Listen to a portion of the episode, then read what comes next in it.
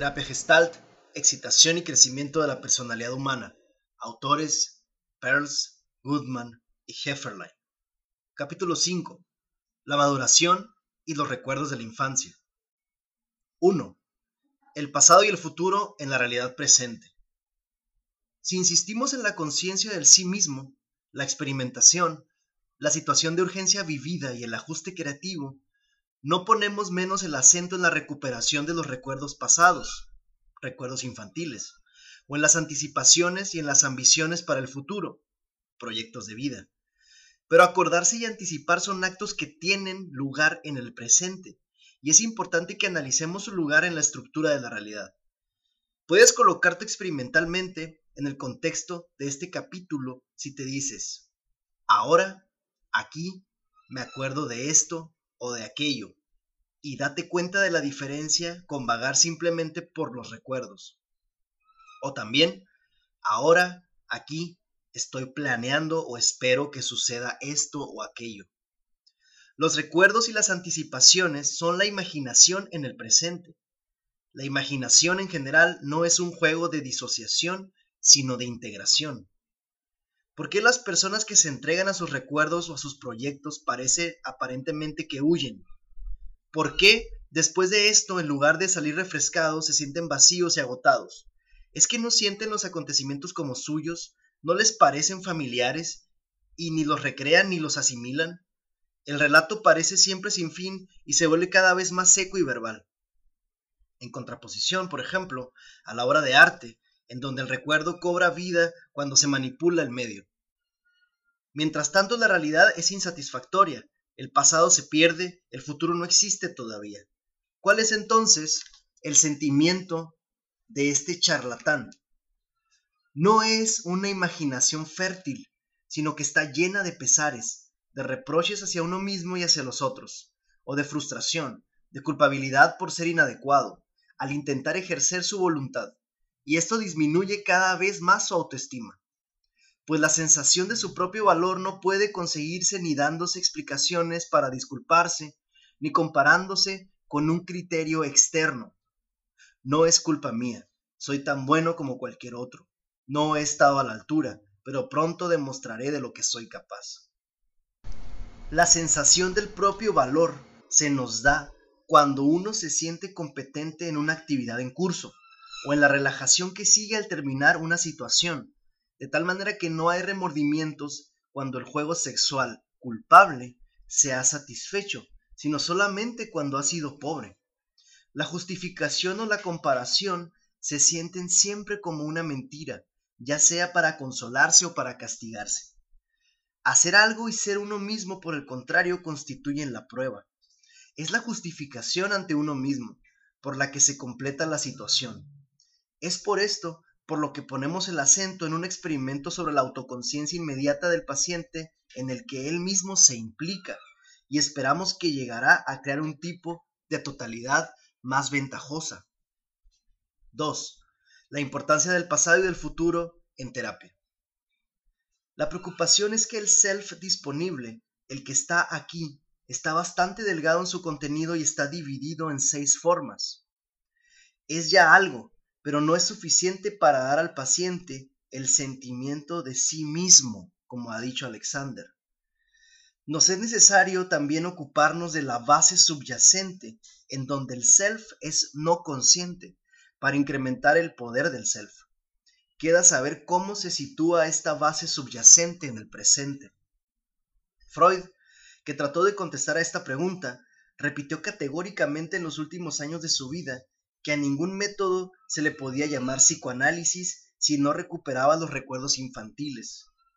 Desde nuestro punto de vista, quería decir con esto que una gran parte del self continúa pasando a la acción, acting out, antiguas situaciones inacabadas.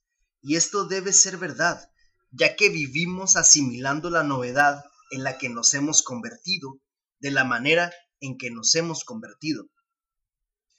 Algunas escuelas parafreudianas, por el contrario, dicen que los recuerdos infantiles no son del todo necesarios y que lo que es necesario es conseguir una actitud madura. Esto podría querer decir y es verdaderamente cierto que muchas capacidades de crecimiento de una persona están frustradas. No ha conseguido llegar a ser ella misma. Vamos a tratar de demostrar que la distinción infantil maduro es una falsa dicotomía que surge de un empleo engañoso del lenguaje y que sin esta división la recuperación de la infancia y la necesidad de madurez van a aparecer bajo una luz diferente. En este capítulo vamos a tratar sobre los problemas de los recuerdos. Los problemas de los proyectos son una especie de agresividad. Ver capítulo 8. 3. Efectos pasados como formas fijas en el presente. Freud parece haber creído que el pasado existe psicológicamente de un modo distinto que en sus efectos actuales. En las famosas imágenes de ciudades destruidas superpuestas, muestra de una manera implícita que el pasado y el presente se interpenetran, ocupan el mismo espacio y mantienen otras relaciones además de las de la sucesión en el tiempo. Es una especulación con mucha fuerza. Nota al pie. La teoría freudiana del sueño, la geometría no euclidiana, la teoría de la relatividad en física representan otras tantas tentativas de refutar la concepción kantiana del espacio y el tiempo. Su efecto es limitar la estética trascendental de Kant de la experiencia actual, sensorial e introspectiva. Y esto era, sin ninguna duda, lo que intentó. Se cierra la nota al pie. Para los propósitos de la terapia, es, sin embargo, solo la estructura presente de la sensación, de la introspección, del comportamiento está disponible. Debemos entonces preguntarnos cuál es el papel del recuerdo en esta estructura. En el plano formal, los recuerdos representan una de las formas más fijas, incambiables, en el proceso que está transcurriendo en el presente. Ya hemos hablado de las abstracciones como formas fijas que se han vuelto relativamente inmóviles para que otra cosa pueda moverse con más eficacia. Las abstracciones se alejan de los detalles más sensoriales y más materiales de la experiencia. Los recuerdos, por el contrario, son imaginaciones fijas, especialmente de las características sensoriales y materiales, pero sin respuesta motriz. El pasado es también inmutable, es lo que se vive como inmutable. Los hábitos, por ejemplo, las técnicas o los conocimientos son otras formas fijas, son asimilaciones a la estructura orgánica más conservadora. Muchas de estas formas fijas son sanas, movilizables en el proceso en curso. Por ejemplo, un hábito útil, un arte, un recuerdo concreto que ahora sirve de comparación con otro detalle para conseguir una abstracción. Algunas formas fijas son neuróticas, como el carácter o la repetición compulsiva. Pero, sean sanas o neuróticas, el pasado y todas las otras formas fijas persisten por su funcionamiento en el presente. Una abstracción persiste cuando encuentra su prueba en el discurso presente. Una técnica cuando se practica. Una característica neurótica cuando reacciona contra una pulsión recurrente peligrosa. Cuando ya no son de utilidad en el presente, el organismo, mediante la autorregulación, se deshace de los efectos fijos del pasado. Los conocimientos inútiles se olvidan, el carácter se disuelve. La regla funciona en los dos sentidos. No es por inercia, sino mediante una función, como persiste una forma, y no es debido al tiempo que pasa, sino debido a la falta de función como una forma se olvida. 4. La compulsión a repetir. La compulsión neurótica a la repetición es la señal de que una situación inacabada en el pasado se mantiene inacabada en el presente. Cada vez que hay bastante tensión acumulada en el organismo para que la tarea pueda dominar, hay un nuevo intento de encontrar una solución. Desde este punto de vista, la repetición neurótica no es diferente de otras tensiones acumuladas y repetitivas, como el hambre o el deseo sexual. Y no es necesario decir que la repetición neurótica saca su energía de estas otras acumulaciones repetidas.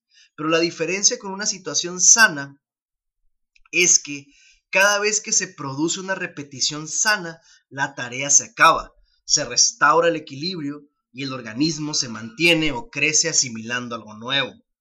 Las circunstancias son siempre cambiantes, el organismo las recoge sin tener que cargar con las sensaciones fijas de otras circunstancias concretas, sino solamente con las herramientas flexibles como son las abstracciones útiles y los hábitos conservadores. Y es la novedad de las circunstancias nuevas lo que es interesante. Este filete de carne no es igual al que me comí la semana pasada, que podría despertarme asco, sino que esto es un filete de carne, algo que sé en general que me gusta y que desprende su propio olor y que es nuevo. Pero la tensión neurótica no está acabada. Sin embargo, es dominante y debe ser acabada antes que cualquier otra cosa retenga la atención. Pero el organismo que no ha crecido mediante la asimilación o el éxito adopta la misma actitud para hacer el mismo esfuerzo de nuevo. Desgraciadamente, la actitud fija, la que ha fracasado antes, obligatoriamente se ha vuelto aún más incapaz en las nuevas circunstancias, de tal manera que la posibilidad de completarse es cada vez más improbable. Es un círculo vicioso. Solo cuando ha habido asimilación, cuando se ha acabado una tarea, es cuando se aprende algo y se está en disposición de abordar una nueva situación. Lo que no se consigue acabar, por el contrario, permanece ignorado y fuera de contacto, y de esta forma se hace cada vez más incompleto. Por esta razón, una necesidad presente de una satisfacción presente llega a parecer infantil. Pero no es el instinto o el deseo los que son infantiles, los que no son adecuados cuando se es adulto, es la actitud fija, sus concepciones e imágenes abstractas que están pasadas de moda y son inverosímiles, ineficaces. Tomemos un ejemplo clásico. El deseo de ser mimado solo conoce como lenguaje guía la imagen de la madre. Y esta imagen coge cada vez más intensidad a medida que el deseo está cada vez más frustrado. Pero la madre no está allí. Cualquier otra persona que pudiera dar las caricias sería, a priori, decepcionante, o por lo menos no se busca en esa dirección. Ni el deseo ni la imagen surgen del pasado porque la situación esté inacabada, sino que la imagen es inadecuada y está pasada de moda. Finalmente, cuando vista la perspectiva no quedan esperanzas y el dolor es demasiado intenso, se intenta inhibir y desensibilizar el complejo por entero. 5. La estructura de una escena olvidada y su rememoración. Vamos a considerar ahora un recuerdo que estaría aparentemente olvidado. No simplemente olvidado como puede serlo un conocimiento inútil, ni sujeto a ser recordado ya que es una parte móvil del segundo plano del presente, como ocurre con un conocimiento útil, pero reprimido.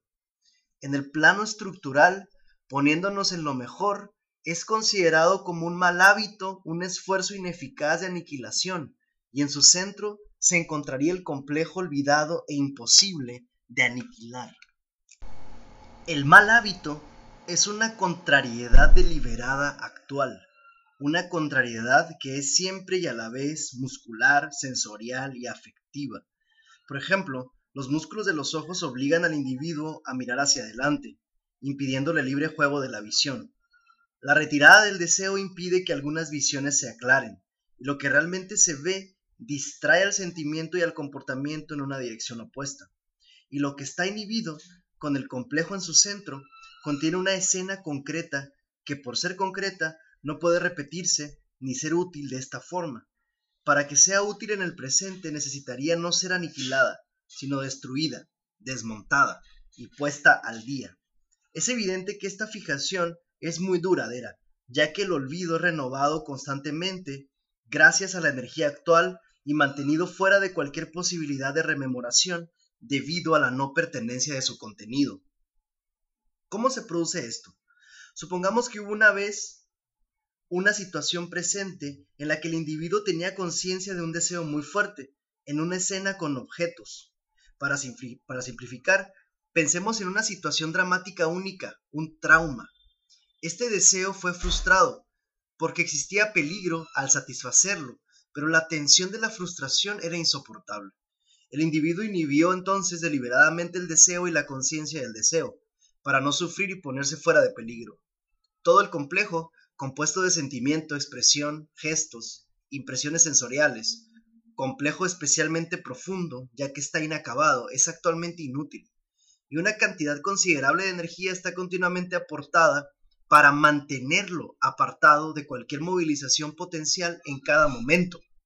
Hablamos de una energía considerable, ya que la escena traumatizante está muy inacabada y debe ser fuertemente neutralizada. Entonces, ¿cómo se puede producir la rememoración?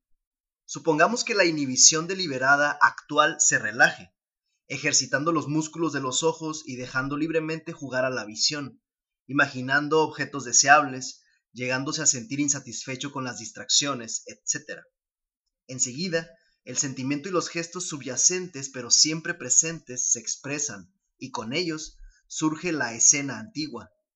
No es esta imagen antigua la que ha liberado el sentimiento, sino la relajación de la inhibición actual.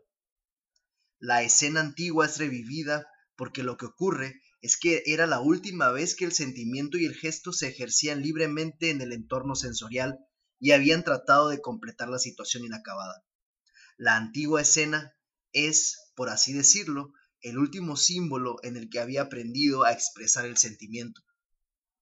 Si por el contrario, es la imagen la que surge la primera por, por casualidad, como cuando a alguien le llama poderosamente la atención la cara de un transeúnte o incluso después de una serie de asociaciones libres, se puede sentir repentinamente una emoción rara, una curiosa atracción, una tristeza sin nombre.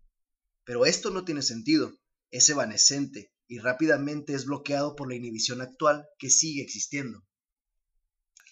Así, en el psicoanálisis clásico, la escena olvidada debe ser interpretada para que se efectúe la liberación, es decir, debe relacionarse con la actitud y la experiencia actuales. Pero la interpretación no funcionará con éxito si va lo suficientemente lejos como para alterar la estructura de la actitud presente, del mal hábito. 6. El trauma como, situación inacabada. Probablemente no existe un único momento traumatizante tal y como lo hemos descrito, sino más bien una sucesión traumatizante de momentos más o menos frustrantes y peligrosos, durante los cuales la tensión del sentimiento y el carácter peligroso y explosivo de la respuesta se intensifican progresivamente, así como en general su inhibición, hasta que en un interés económico el sentimiento y la respuesta se repriman. Puede entonces aparecer, no importa en qué momento de esta sucesión, como la última escena de la que uno se acuerda, para recordar lo que había sido inhibido. Recuerdo que papá me pegó en tal ocasión.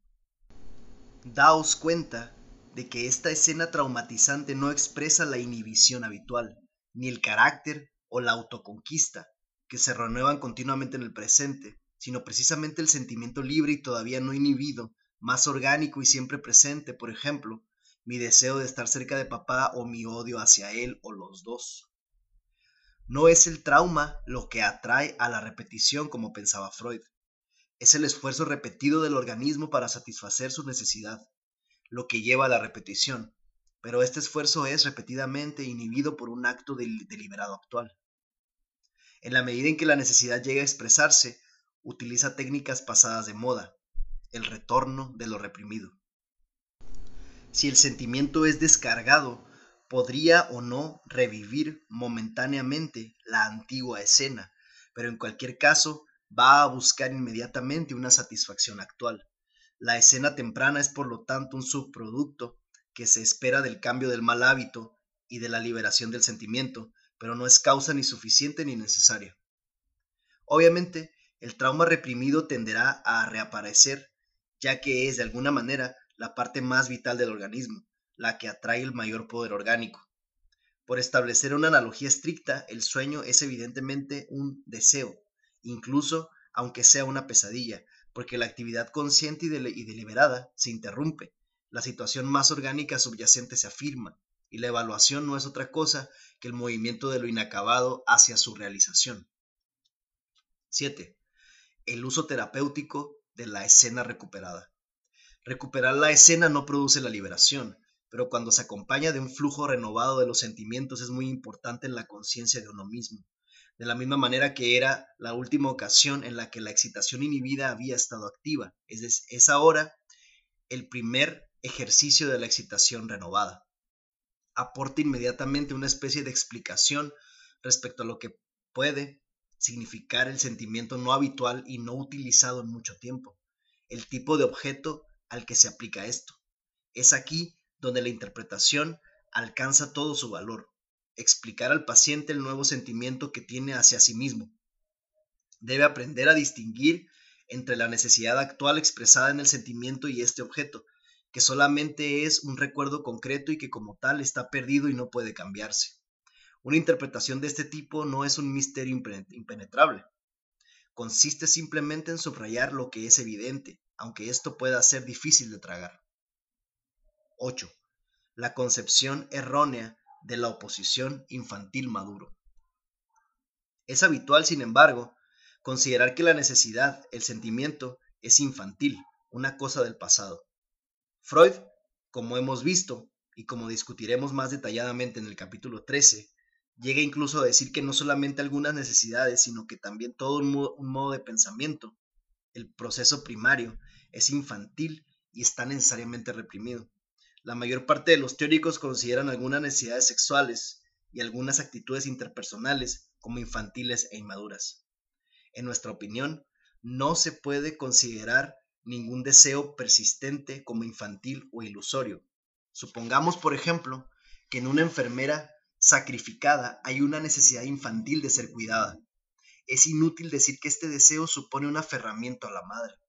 Más bien, debemos decir que el deseo se afirma, que es la imagen y el nombre de la madre, los que son imposibles y por lo tanto no tienen sentido. Nota al pie. El lenguaje para nuestras necesidades emocionales es extraordinariamente rudimentario, salvo en la poesía y las demás artes. El psicoanálisis ha contribuido mucho a enriquecer el lenguaje mostrando las analogías entre la vida adulta y la infancia. Desgraciadamente, la desconfianza en la infancia es tal que si un término se aplica a sí mismo a un bebé, se vuelve peyorativo. Así, maternal es considerado como una cualidad positiva, pero succión es ridículo. Se cierra la nota. Por el contrario, el deseo está ahora lo suficientemente seguro y probablemente susceptible de encontrar una satisfacción de una manera o de otra. Quizás, cuídate para variar, deja de intentar ayudar a todo el mundo. No es el objetivo de la terapia disuadir al paciente de ninguno de sus deseos. Incluso debemos añadir que si en el presente no se puede satisfacer la necesidad y por lo tanto no se satisface realmente, todo el proceso de tensión y de frustración volverá a empezar y el individuo o bien reprimirá de nuevo la toma de conciencia y caerá en la neurosis o bien, como es más probable, se conocerá a sí mismo y sufrirá hasta saber que puede crear un cambio en el entorno. Podemos volver ahora a nuestra pregunta sobre la importancia que tiene recuperar los recuerdos infantiles para esbozar una respuesta más consistente. Hemos dicho que el hecho de recordar la escena pasada no es necesario, que es todo lo más una pista importante para descubrir el significado del sentimiento, y que incluso así no es indispensable. Se puede deducir de esto, como Horney afirma, por ejemplo, que recordar la infancia no ocupa un lugar importante en la psicoterapia? No, pues aunque pensamos que el contenido de la escena recuperada no es muy importante, consideramos que el sentimiento y la actitud infantiles vividos en la escena son por el contrario de la mayor importancia. Los sentimientos de la infancia son importantes no porque constituyan un pasado que sea necesario deshacer, sino porque constituyen algunos de los más maravillosos poderes de la vida adulta que deberíamos recuperar. La espontaneidad, la imaginación, el carácter directo de la conciencia y de la manipulación. Lo que es necesario, como ha dicho Sachtel, es recuperar la manera que tiene el niño de experimentar el mundo, esto es, liberar no la biografía factual, sino el proceso primario de pensamiento. No hay nada más desafortunado que el empleo indiscriminado actual que se hace de las palabras infantil y maduro, incluso aun cuando no se considere que una actitud infantil en el propio niño esté mal, se desaprueban sus características en bloque en la madurez, sin considerar lo que de forma natural se ha abandonado con el tiempo y que no supone de ninguna manera ninguna diferencia con lo que debería mantenerse pero es reprimido en la mayor parte de los adultos. La madurez, precisamente entre los que pretenden preocuparse por la personalidad libre, es concebida en relación con el interés de un ajuste innecesariamente estrecho a una sociedad que solo sabe trabajar y de dudoso valor, regida por el pago de las deudas y de los impuestos. 9. Discriminación de las actitudes del niño y de sus objetos. Hemos visto que si consideramos que el lactante forma parte integrante de un campo en el que los adultos constituyen la otra parte, no podemos calificarlo de aislado o de impotente. A medida que desarrolla su fuerza, su capacidad de comunicación, sus conocimientos y sus técnicas, algunas funciones que surgen de esta totalidad precedente se modifican de tal manera que forman otra totalidad. Por ejemplo, cuando el niño se mantiene en pie por sí mismo, su self locomotor se vuelve más lo que se podría llamar su propio self, de tal manera que la protección que en la totalidad anterior esperaba del exterior se transforma de múltiples maneras en autoprotección. Pero vamos a examinar el sentimiento y la motivación que le acompañan. Sería trágico si en la totalidad así modificada, el sentido anterior de dependencia en tanto que parte de una totalidad social estuviera simplemente reprimido para ser metido en la actitud madura, mientras que en realidad es una prolongación buena de la actitud infantil. Un comportamiento típicamente infantil como la exploración del propio cuerpo y la fascinación ejercida por los placeres pregenitales deja de interesarle una vez que la exploración ha tenido lugar y se ha establecido la dominancia del deseo genital. Pero sería trágico que la satisfacción corporal y la pulsión de exploración de su propio cuerpo se reprimieran. Con seguridad, esto solo podría producir un amante torpe.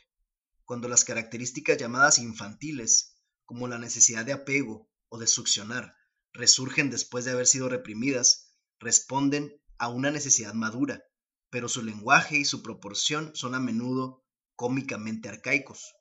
Esto se debe con mucho a las situaciones inacabadas, provocadas por las proyecciones de los adultos que alientan un crecimiento precoz. Asimismo, los niños experimentan con las sílabas sin sentido y juegan con sonidos y con los órganos vocales. Y eso es lo que hacen más tarde los grandes poetas, no porque sea infantil, sino porque esto forma parte de la plenitud del discurso humano. No es exactamente un signo de madurez que un paciente esté tan avergonzado que solo pueda hacer frases correctas en un tono de voz monótono. 10. ¿Cómo Freud diferenciaba entre infantil y maduro? sexualidad infantil, dependencia. Se pueden distinguir cuatro contextos principales en los que Freud hablaba de madurez. Inciso A, las zonas erógenas. Inciso B, la relación con los padres. Inciso C, la adaptación a la realidad. Inciso D, la hipótesis de la responsabilidad parental. Entre estos cuatro aspectos, Freud estableció una separación demasiado absoluta, reforzando funcionalmente en cada una la separación entre las otras. Sin embargo, grosso modo, Freud no estaba inclinado a utilizar la distinción entre infantil y maduro, ni incluso entre proceso primario y proceso secundario en desventaja del niño. 1. La primacía del estado genital sobre los estados eróticos pregenitales. Este trabajo de autorregulación del organismo se consigue en los primeros años pero la mayor parte de los terapeutas consideran con demasiada frialdad la persistencia de las prácticas infantiles. No desalientan los preliminares sexuales, pero no hablan de ellos con entusiasmo. El arte encaminado a despertar la excitación sexual está mal visto, frente a la evidencia de las sociedades primitivas y de algunas culturas muy desarrolladas. Sin embargo, si la sexualidad no es algo para disfrutar, ¿con qué se supone que podemos disfrutar? Se aborrece la curiosidad erótica, sin embargo, está en el centro de todos nuestros escritos y de nuestras novelas, así como en todo nuestro teatro. En nuestras costumbres en general, y al contrario de los otros animales gregarios, hay poco sitio para los besos y las caricias entre amigos, ni para la exploración corporal amistosa de los extraños. Se desalienta más que se alienta a una especie de, de homosexualidad primaria, basada en la exploración narcisista, lo que lleva, como ha subrayado Ferenczi, a una heterosexualidad obsesiva que vuelve imposible cualquier vida comunitaria verdadera, ya que cada hombre se siente celosamente hostil ante, ante todos los demás. 2. Trascender la dependencia de los padres. Podemos considerar este trabajo de autorregulación organísmica como una alteración y una complicación del campo organismo-sociedad debidas al aumento del número de personas implicadas, a la movilidad de cada miembro, a las elecciones y a la capacidad de proceder ante las abstracciones de niveles más elevados. De este modo, un niño que aprende a andar, a hablar, a masticar, a hacer más fuerza, deja espontáneamente de aferrarse como lo haría un lactante con el pecho y de tener exigencias de exclusividad. Sin embargo, con relación a otros objetos, se mantienen algunas actitudes filiales de confianza, de docilidad, un sentido de dependencia hacia la comunidad, la necesidad de ser alimentado y acariciado, percibido como un derecho inalienable, una herencia congénita de la naturaleza, el sentimiento de estar en el mundo como en casa. Si el mundo y las comunidades que creamos en el mundo no son susceptibles de ser francamente aceptadas con confianza y con la seguridad de un apoyo, el individuo va a descubrir por sí mismo, sin que sea necesario que ningún médico se lo diga, que su actitud es infantil. Pasa lo mismo con la educación. Es muy bonito no aceptar nada que no se descubra por uno mismo, pero una parte de este proceso se basa en la fe en los profesores benevolentes y en las autoridades clásicas, ante los que adoptamos provisionalmente su punto de vista de antemano, mientras lo comprobamos, lo masticamos, para después hacerlo nuestro o rechazarlo. Cuando no hay ya más profesores individuales en ese sentido, transferimos la misma actitud al mundo natural como una totalidad.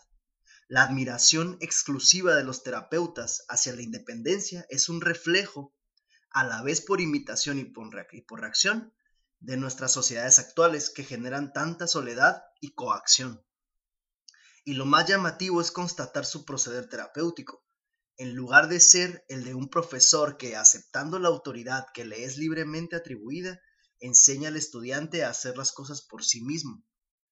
Se parece en primer lugar a la actitud de un mal padre, después a la de un padre demasiado bueno, sobre el que se transfiere un apego neurótico, y después rompe bruscamente este apego y manda al niño a valerse por sí mismo. 11. Emociones infantiles e irrealidad impaciencia, alucinación y agresividad. 3. Freud hablaba también de la madurez como una adaptación a la realidad y una inhibición del principio del placer. Se llegaba a esto, pensaba él, a fuerza de paciencia y de renuncias diversas, descubriendo las sublimaciones. Nota al pie. Para nosotros la sublimación no existe. Precisamente más adelante lo que queremos decir con esto. Capítulo, en el capítulo 12, se cierra la nota. Descargas de la atención socialmente aceptadas. Resulta bastante claro que Freud, que bajo una espesa capa de paternalismo dejaba traslucir a menudo un corazón de niño, consideraba este tipo de maduración con los ojos nublados. Pensaba que esto contribuía verdaderamente a la evolución de la sociedad y de la civilización, pero en detrimento del crecimiento y la felicidad de cada individuo y a menudo insistía en el hecho de que este proceso había ido ya demasiado lejos. Considerada fríamente, en los términos como la describió, la adaptación a la realidad es precisamente la neurosis. Es, en efecto, una interferencia deliberada en la autorregulación del organismo, una transformación de las descargas espontáneas en síntomas. Una civilización así concebida es una enfermedad.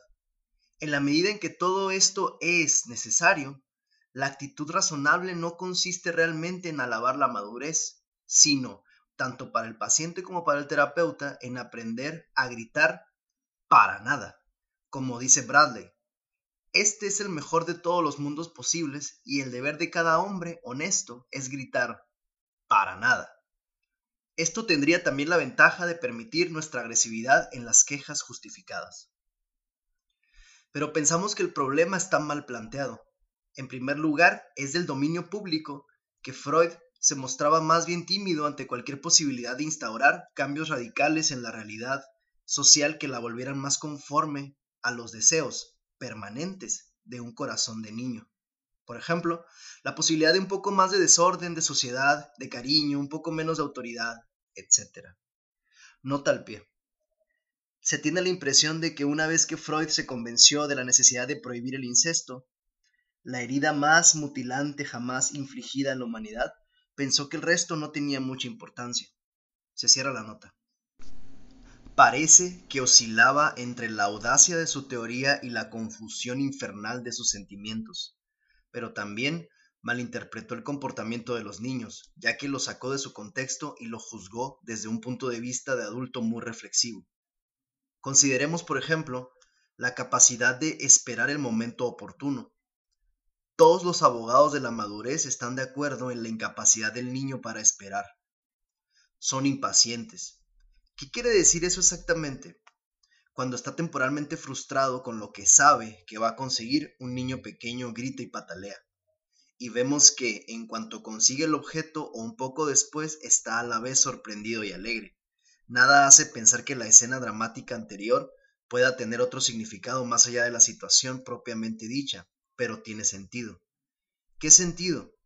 La escena estaba en parte calculada para convencer, pero por otra parte estaba ligada a la amenaza peligrosa de una privación real, ya que el niño no conoce realmente las circunstancias que demuestran, a fin de cuentas, que le van a dar el objeto.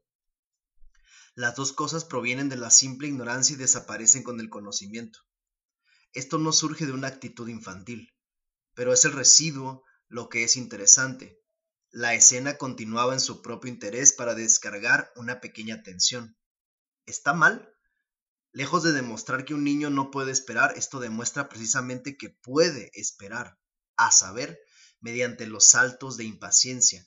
Tiene una técnica orgánica para equilibrar la atención. Es así como después su satisfacción es pura, plena, sin nubes. De hecho, es el adulto el que no puede esperar, ha perdido la técnica. Como no hacemos ninguna escena, nuestro resentimiento y nuestro miedo aumentan y entonces nuestro disfrute se vuelve agrio e inseguro. ¿Qué mal hay en este drama infantil?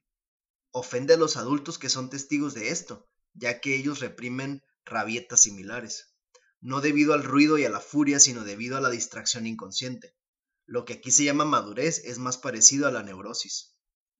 Si pensamos en los adultos de las epopeyas o las tragedias griegas o del Génesis o del libro de los reyes de la Biblia, vemos que actúan de una manera completamente infantil, aunque no carezcan de inteligencia ni de sentido de la responsabilidad. Consideremos también la sorprendente capacidad del niño para alucinar en sus juegos, que toma simples palos como si fueran barcos, la arena como si fuera comida, las piedras como si fueran amigos de juegos. El adulto maduro afronta la realidad. Cuando se evade, se evade en recuerdos o en proyectos, nunca en la franca alucinación, a menos que se vaya demasiado lejos. ¿Es esto bueno? La pregunta es, ¿cuál es la realidad que es importante? Durante el tiempo que la actividad sentida transcurra suficientemente bien, el niño va a aceptar cualquier propuesta. El centro de la realidad está, en todos los casos, en la acción. En comparación, el adulto maduro está esclavizado, no por la realidad, sino por una abstracción de la realidad neuróticamente fija, llamada el conocimiento que ha perdido su subordinación al uso, a la acción, a la felicidad. No hablamos del conocimiento puro, que es una forma difícil de juego. Cuando la fijación a una abstracción se vuelve aguda, la imaginación se ahoga y con ella cualquier iniciativa, experimento, perspectiva, apertura a la novedad. Cualquier invento, cualquier intento de hacer con la realidad como si fuera diferente y por lo tanto, a largo plazo, cualquier acrecentamiento posible de la eficacia. Sin embargo, todos los adultos, con excepción de los grandes artistas y sabios, están un poco neuróticos en ese sentido. Su madurez es una actitud deliberada y timorata frente a la realidad, no es una franca aceptación de la realidad en lo que vale. Y al mismo tiempo que está metido de lleno en la realidad, el adulto proyecta sobre ella las peores locuras y las racionalizaciones más estúpidas. El niño sabe hacer perfectamente la distinción entre el sueño y la realidad. De hecho, distingue cuatro cosas, la realidad, el como sí, el hacer creer y el hacer parecer. Este último terreno es el más débil ya que no tiene un gran sentido del humor. y puede ser un indio auténtico, utilizar un palo como si fuera un fusil y al mismo tiempo esquivar un coche real. No observamos que la curiosidad o la habilidad para aprender en un niño se perjudiquen por su fantasía. Al contrario, la fantasía funciona como mediadora esencial entre el principio de placer y el principio de realidad. Por un lado hay un drama para ensayar y convertirse en un experto. Por el otro lado, una terapia para empezar a, amistarse con la rara y amarga realidad. Por ejemplo, cuando se juega a la escuela. Brevemente, cuando un terapeuta invita a su paciente a convertirse en adulto y a afrontar la realidad, no habla la mayor parte de las veces de la realidad concreta en la que un ajuste creativo es posible, sino de alguna situación cotidiana que a menudo se trata mejor no afrontándola directamente. La agresividad es otra característica infantil que desaparece dejando el sitio a la madurez. Vamos a dedicar el capítulo 8 a la inhibición de la agresividad en nuestras costumbres adultas. Aquí nos vamos a conformar con señalar que los, que los golpes que el niño pequeño da indiscriminadamente los da cuando sus fuerzas son más débiles. La conclusión de que trata de aniquilar algo es probablemente una proyección del adulto. Un chico lanza sus puñetazos más violentos solo a sus enemigos, como un perro que cuando juega muerde sin morder realmente. Finalmente, por lo que respecta al ajuste de la persona madura a la realidad, no debemos preguntarnos, casi da vergüenza mencionarlo, si la realidad no está dibujada después y conforme a los intereses de la sociedad industrial urbana occidental, sea capitalista o socialista. Es cierto que otras culturas, con vestimentas más llamativas, más ávidas de placeres físicos, más toscas en sus modales, más desordenadas en sus gobiernos, más pendencieras y aventureras en sus comportamientos, eran o son por esto menos maduras que la nuestra? 12. La irresponsabilidad infantil. Cuarto. En último lugar, Freud consideraba que la madurez consistía en dejar la irresponsabilidad infantil para convertirse en un progenitor, padre, responsable. Según el esquema freudiano, esto debía producirse después de una evolución normal de las elecciones de objeto, del objeto autoerótico al objeto heterosexual, pasando por el narcisismo homosexual, el ideal del yo y la pandilla. En su acepción, hay en el niño una introyección sana precoz del padre, una identificación con él, y la madurez consiste por lo tanto en aceptar este introyecto como propio y asumir el rol parental. Vamos a tratar de volver a explicar sus intenciones más tarde, pero evidentemente es su propio carácter lo que interpretaba. Más tarde los parafreudianos aprendieron a desconfiar de la autoridad, ya sea de la paterna o de cualquier otra, y pusieron más el acento en el contraste entre el niño irresponsable y el adulto responsable, capaz de responder de sus acciones y de sus consecuencias.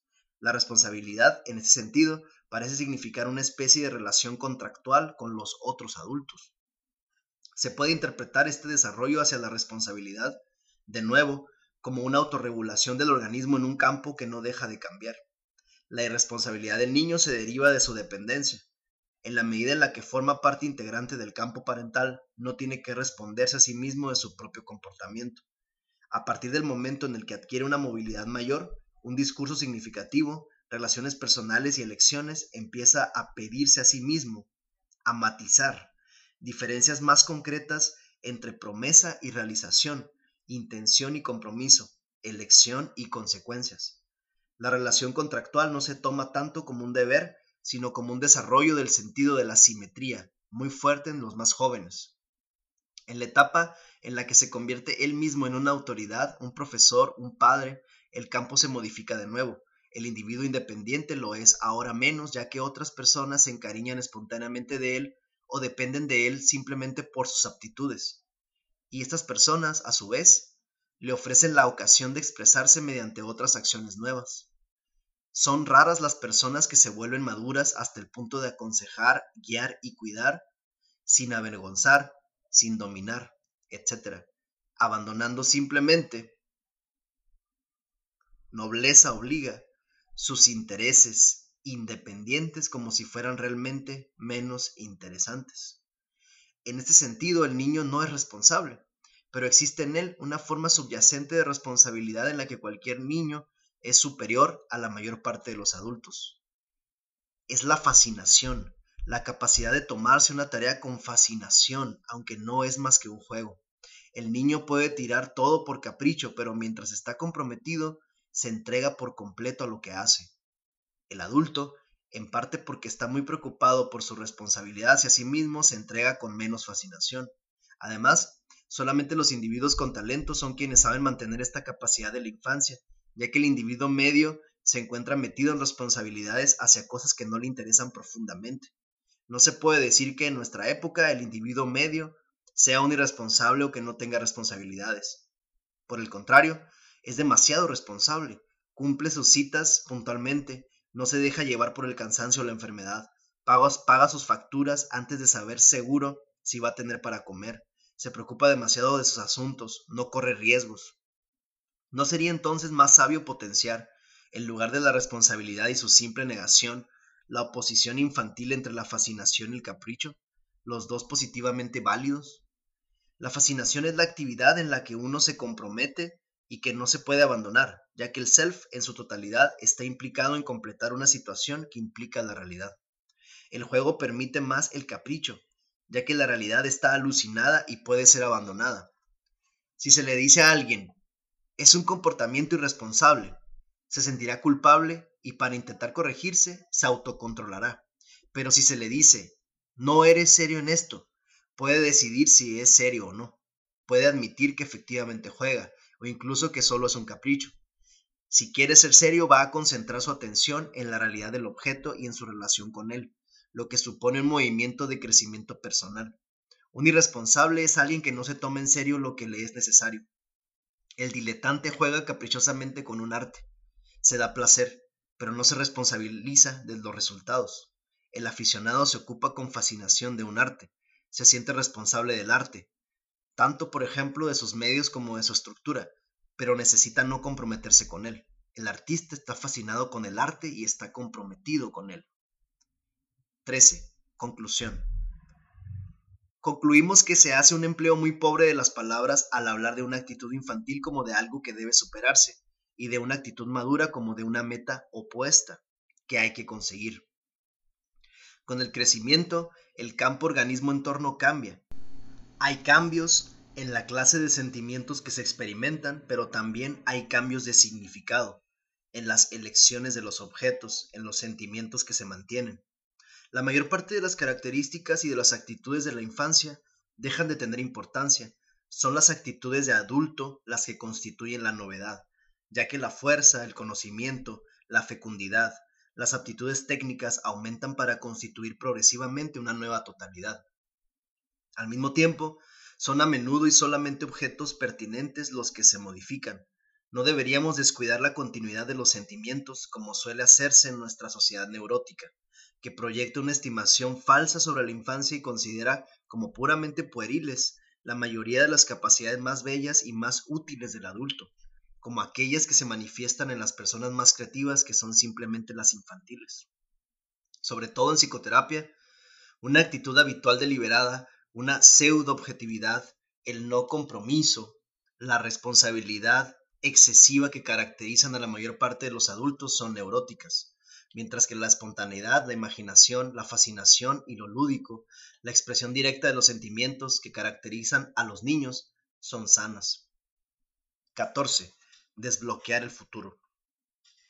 Este es el pasado perdido y que es necesario recuperar. Sin embargo, al principio de este capítulo hemos hablado del pasado y del futuro, de los que viven de los recuerdos y de los que hacen proyectos, de la, escena primigenia y del proyecto de vida. ¿Por qué hemos dedicado entonces todo nuestro tiempo a la primera propuesta? Estas son las dificultades neuróticas de quienes viven, en sus recuerdos y solo tratan de vivir las situaciones inacabadas de su, pasado con palabras, y quienes necesitan redescubrir los sentimientos y las actitudes perdidas. Mientras que para los que viven en el futuro y no intentan, más que con palabras, vivir sus poderes frustrados, la perturbación se localiza más fácilmente, no en lo que está perdido, sino en lo que está falsamente presente, las introyecciones, los falsos ideales, las identificaciones fijadas que bloquean el camino. Se debe destruir todo esto si la persona quiere encontrarse a sí misma. Por lo tanto, preferimos hablar de esto en el capítulo sobre las diferentes formas de agresión. La reminiscencia verbal tiende a ser seca y sin vida, ya que el pasado se compone de detalles que no se pueden cambiar. Solo cobra vida cuando se relaciona con las necesidades presentes que tienen alguna posibilidad de cambio. La anticipación verbal, a su vez, tiende a ser inútil, inútil y vacía, ya que el futuro consiste en un cierto número de detalles de los que se puede pensar que podrían cambiar en cualquier modo posible, a menos que estén limitados por una necesidad presente sentida y se disponga de un poder suficiente como para realizarlos. En la anticipación neurótica, el futuro, que es indefinido, tiene una forma fija, forma que está dada por algún ideal o por una concepción de uno mismo introyectados o por un proyecto de vida. Quien vive en la anticipación verbal es patéticamente aburrido, ya que no es él quien habla, es como el muñeco de un ventrílocuo, y nada de lo que se le pueda decir va a hacer cambiar las cosas. Según estos términos, podemos dar una definición provisional de la realidad presente. El presente es la experiencia de los detalles que se pueden disolver en múltiples posibilidades significativas y el replanteamiento de estas posibilidades hasta llegar a un nuevo detalle concreto y específico.